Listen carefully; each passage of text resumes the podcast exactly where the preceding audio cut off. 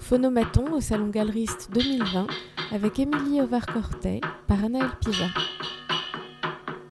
Bonjour Émilie Ovar-Cortet, merci beaucoup de vous être extraite quelques minutes de la ruche de Galeriste pour venir nous parler. Vous dirigez la galerie Jean Fournier depuis 2013. Cette galerie, aujourd'hui, c'est en quelque sorte une institution. Peut-être pourriez-vous, pour commencer, nous en dire un mot un mot de cette aventure qui commence au lendemain de la Seconde Guerre mondiale avec les premières activités de Jean Fournier et qui ouvre à proprement parler sous la forme d'une galerie en 1964. Bonjour Anaëlle. Euh, alors oui, effectivement, donc euh, avant 1964, euh, Jean Fournier avait une formation de libraire. a été donc euh, directeur d'une librairie qu'il a transformée peu à peu en galerie. Euh, puisqu'il y a organisé des expositions.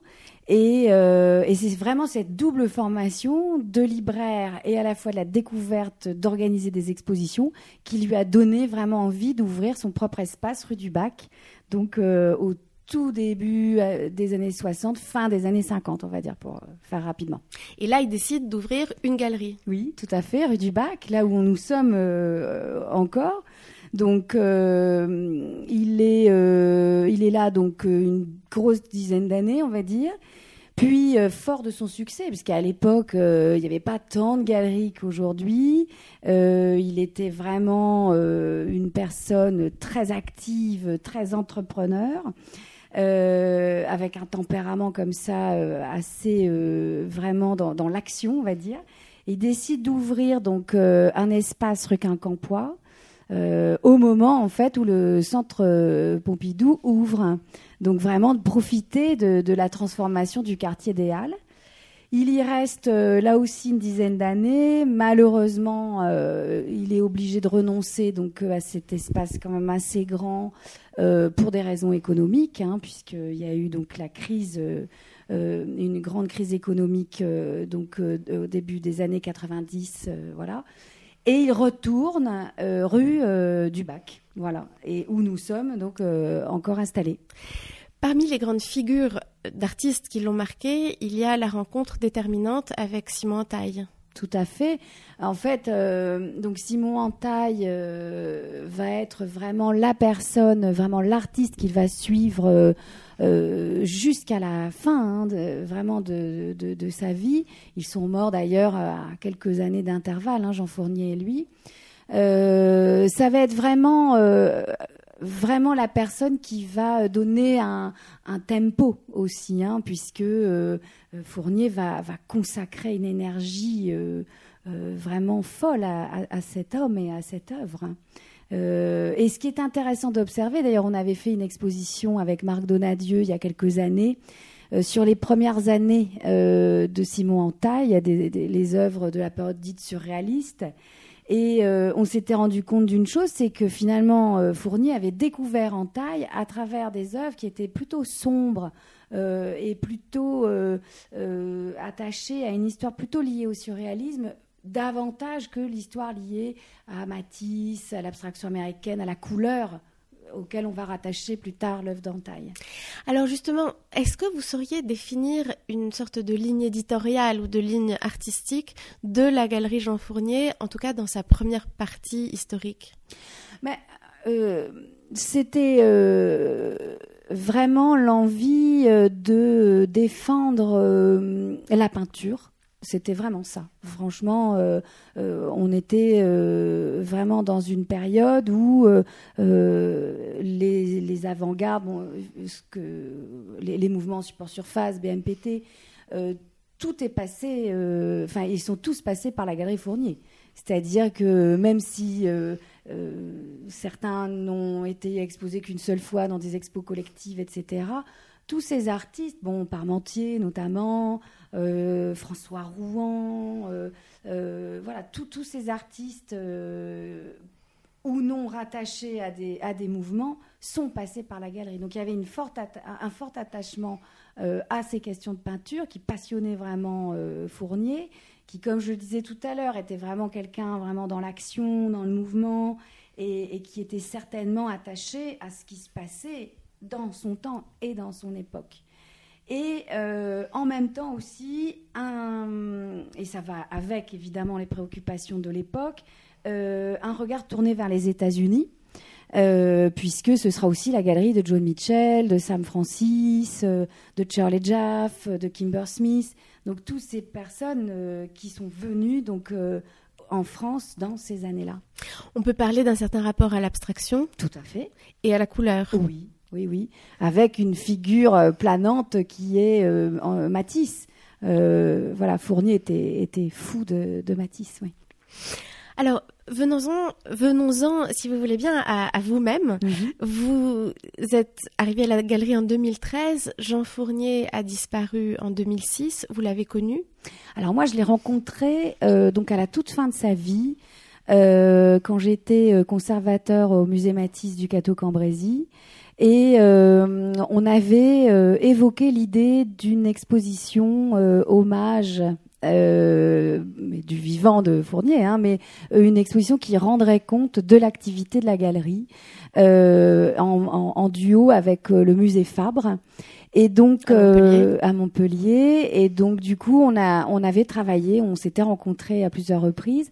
Finalement, Jean Fournier a décidé de renoncer à l'étape au Cateau Cambrésis parce qu'il était déjà quand même assez âgé, assez fatigué, et il a préféré se concentrer euh, sur le musée Fabre, auquel il y a eu euh, d'ailleurs une donation qui a été faite. Donc il y avait quand même tout un projet, euh, voilà. Donc je l'ai rencontré dans ce cadre-là, et puis c'était, c'est quelqu'un délicieux, hein, vraiment. Ensuite, comment les choses se sont fait passer d'un métier de conservateur, de musée public, à celui de galeriste? Dans le système français, c'est pas une chose totalement évidente, même si on sait bien que vous n'êtes pas la seule non plus à avoir euh, franchi ce pas. Alors, euh, bon, les choses se sont faites vraiment dans un contexte, euh, je dirais, très amical.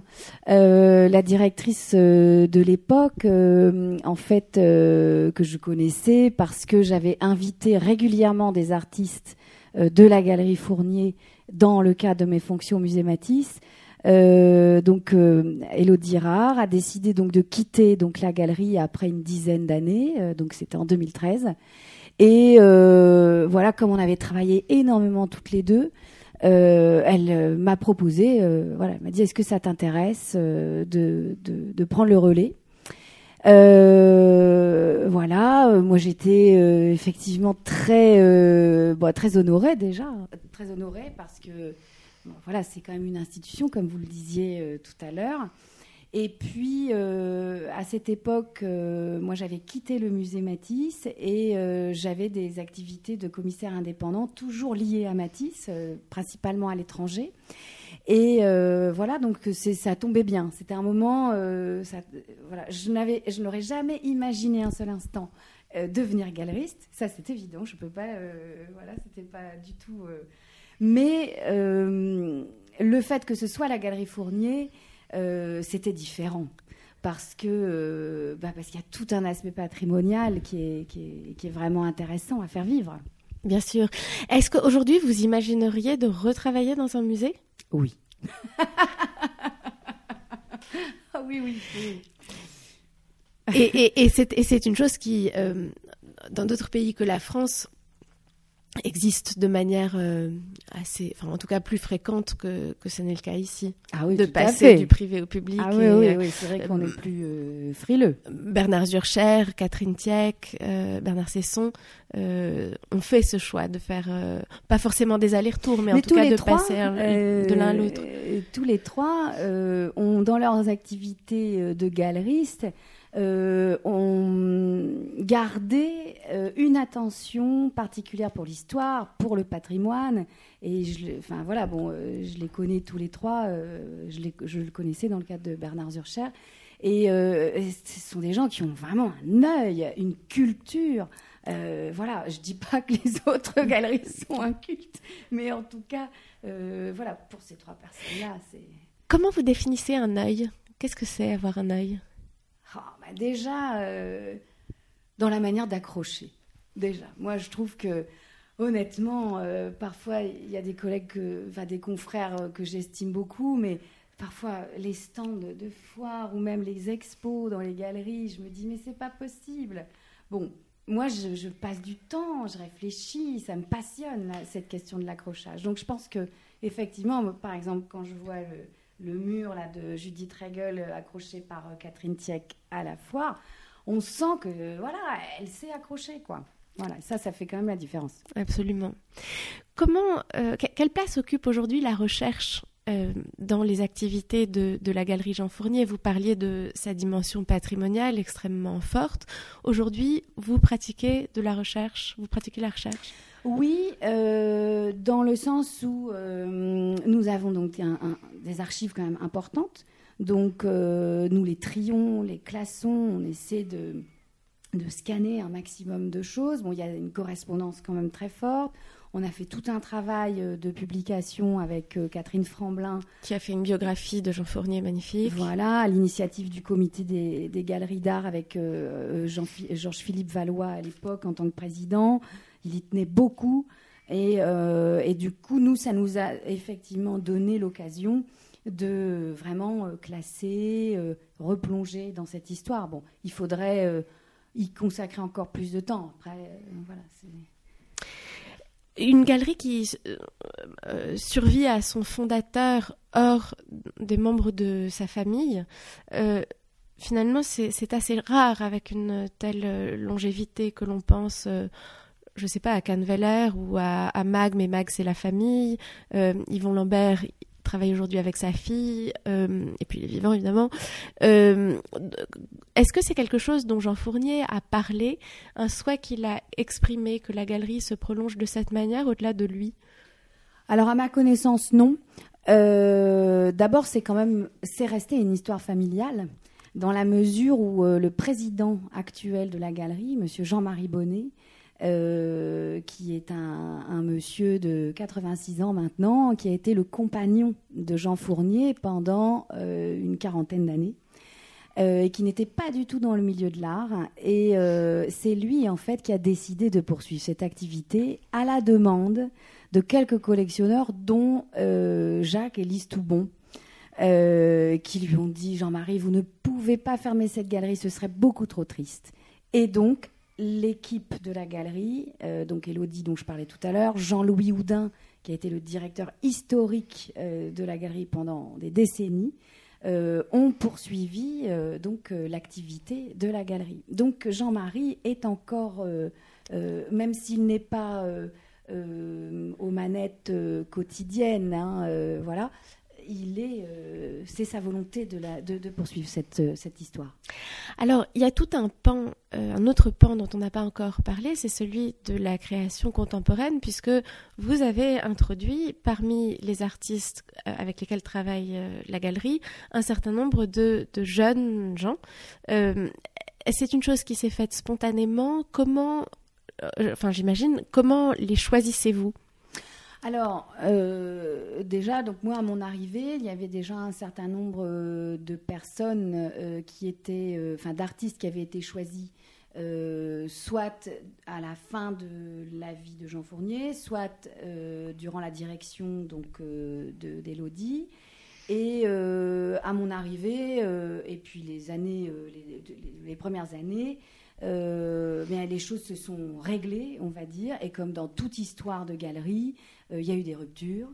Euh, de part et d'autre, subies ou pas.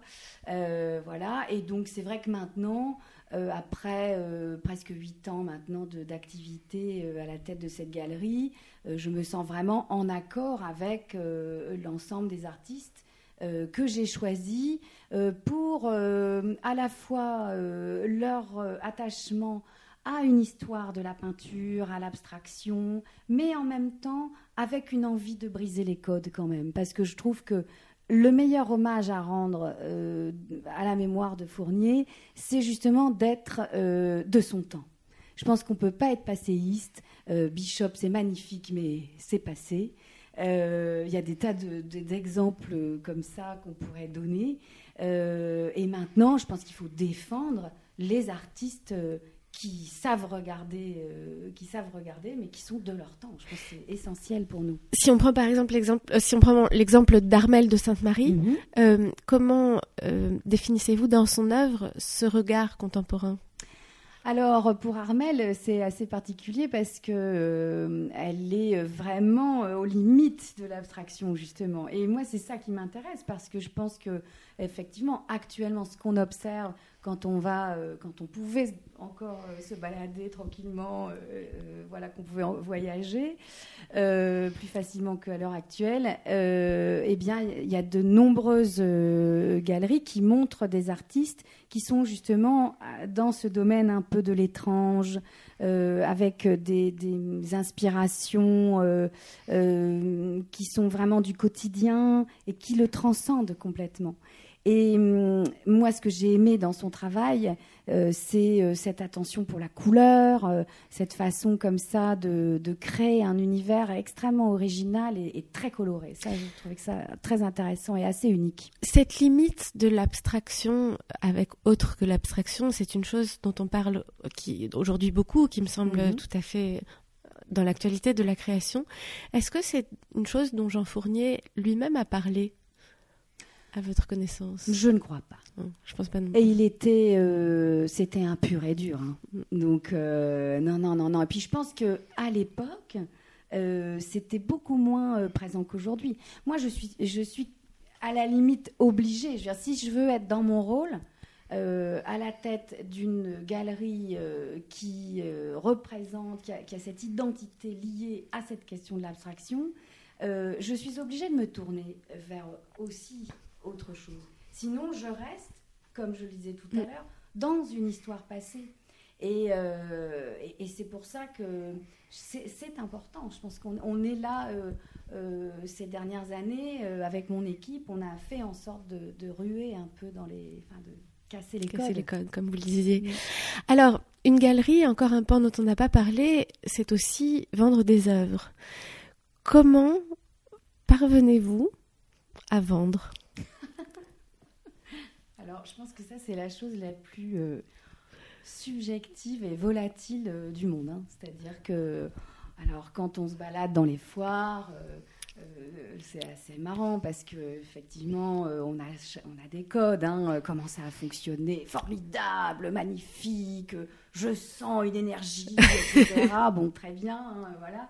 Bon, chacun sait que on en rajoute toujours un petit peu quand même parce que c'est le jeu, c'est l'ambiance. euh, voilà, on est obligé de, de- en tant que galeriste d'être très positif et voilà, on peut pas dire ça va pas du tout, j'ai rien vendu, c'est pas possible. Euh, donc effectivement, il y a quand même cette idée comme ça de donner de la face, on va dire. Euh, et puis euh, ça, c'est vraiment dans le cadre des salons, quoi, de donner comme ça envie, voilà. Après, la vente, ça, peut être, ça peut être un mot de trop et la personne, on l'a complètement perdue. Euh, et puis après, il peut y avoir des vraies rencontres. Il peut y avoir, euh, voilà, là, par exemple, on a fait une, vente là récemment euh, d'une petite œuvre de Bishop, justement, que je citais tout à l'heure, à des personnes qui, voulaient absolument avoir une œuvre de cet artiste depuis des années. Et c'était merveilleux parce qu'ils ont, c'était, oh, c'était un moment pour eux de bonheur absolu. Alors ça, quand ça se passe comme ça, c'est formidable. Est-ce que vous savez comment Jean Fournier vendait? Est-ce qu'il Bah, c'est une chose dont il a parlé? Comme tous les bons vendeurs, on n'avait pas l'impression qu'ils vendaient, je pense. je pense que c'est ça le secret. Est-ce que de temps en temps vous voyez des spéculateurs arriver dans la galerie? Alors, pour en taille, oui. Hein, on a eu comme ça quelques, quelques personnes euh, qui euh, effectivement étaient intéressées par l'achat d'une œuvre euh, de entaille pour des raisons euh, uniquement euh, spéculatives, pour d'autres artistes aussi euh, historiques. voilà. Et est-ce que vous pensez que parfois il peut y avoir un rapport entre spéculation financière et spéculation intellectuelle? C'est-à-dire, est-ce que le jeu qui consiste à spéculer sur une œuvre euh, peut lier ces deux dimensions? Vous voulez dire euh, d'alimenter un discours autour de, de l'œuvre pour euh, oui est-ce que ou- est-ce que est-ce que le fait de spéculer sur une œuvre euh, peut avoir une part de réflexion sur l'œuvre profonde et réelle? Bah, ou est-ce qu'il que- s'agit seulement d'un jeu d'argent? Ah, ça, c'est une question très difficile. Euh, moi, je pense que quand on veut spéculer, c'est d'abord une. euh, quand on a cette, euh, cet état d'esprit-là, euh, je pense que la dimension intellectuelle, elle nous échappe. Donc, je pense qu'il y a un type de personne, un type d'acheteur. Voilà. Après, cette spéculation intellectuelle, elle se nourrit par la diffusion de l'œuvre. C'est-à-dire qu'au plus l'œuvre va être montrée, achetée, diffusée, dans le cas d'une redécouverte, par exemple pour Parmentier, il y a eu beaucoup de choses euh, enfin, récemment ces dernières années, euh, ou pour Entaille, euh, effectivement, cette spéculation intellectuelle, elle, elle prend la base aussi de, elle se nourrit de la diffusion de l'œuvre. Et la diffusion de l'œuvre, elle passe aussi par l'achat, la vente et voire la spéculation. La spéculation n'est pas forcément quelque chose de négatif. La spéculation, ça donne, ça qualifie aussi une œuvre. C'est-à-dire que dans le cadre d'Entaille, il y a eu donc euh, la rétrospective euh, à Beaubourg euh, en 2013. Euh, effectivement, les prix ont effectivement été augmentés. Bon, maintenant il y a Larry Gagosian qui s'est in- introduit hein, dans le jeu et, euh, et qui effectivement euh, tente d'augmenter les prix. Bon, après, il y a aussi la question de est-ce qu'en face, il y a des acheteurs à ce prix-là? Ça, c'est là où effectivement on verra si le fait que Gagosian se soit introduit dans le dans l'histoire en taille euh, sert, euh, en tout cas sur un plan financier, à l'œuvre. Ça, je- on le verra bien. L'histoire le dira. Oui. oui. Pour conclure, euh, être galeriste, c'est aussi faire des découvertes. Dans le cas, dans votre cas de la galerie Jean Fournier, des redécouvertes d'œuvres historiques et des découvertes de jeunes artistes. Est-ce qu'il y a une chose dont vous seriez le plus fier, la plus fière? Est-ce qu'il y a une œuvre que vous auriez été particulièrement heureuse d'avoir entre les mains? Bah, en taille, hein, en taille, ça reste. euh, Enfin, moi, j'y suis pour rien. Je, suis dans la continuité. Mais c'est vrai qu'à chaque fois que, que je, suis devant une œuvre d'entaille, c'est c'est une émotion extraordinaire. Euh, parce que moi, je suis une émotive. Je j'ai pas peur de ça. Il faut que quelque chose m'émeut pour que, pour que je puisse euh, le défendre. Et puis, pour les plus jeunes artistes, euh, j'ai une, attention particulière, une admiration euh, pour Dominique Debert. Voilà, ça c'est c'est une des artistes. euh, je suis fière de travailler avec elle. C'est vraiment, pour moi, c'est une grande personne et une grande artiste. Et ce qui vous touche dans son travail, ce qui vous émeut dans son travail? Ben, parce qu'en fait, euh, elle est à la fois dans une forme de brutalité et euh, une forme de délicatesse. Et ça, ça me plaît, ça me parle. Merci beaucoup, Émilie Varcortey. Merci beaucoup. C'était Phonomaton au Salon Galeriste 2020 avec Émilie Ovar-Cortet par Anaël Pija.